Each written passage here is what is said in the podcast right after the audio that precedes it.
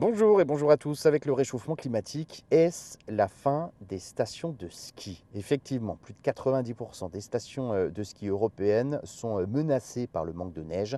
En France, hein, où plus de 150 stations ont déjà fermé leurs portes, 93% des stations des Alpes et 98% euh, de celles des Pyrénées sont en péril avec le réchauffement climatique de 3 degrés causé donc par les activités humaines.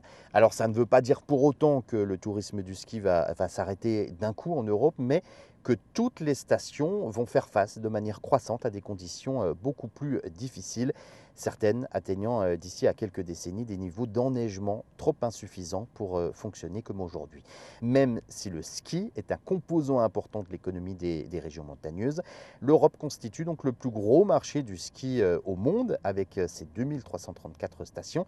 En France, 120 000 emplois dépendent de la pratique des sports d'hiver en montagne.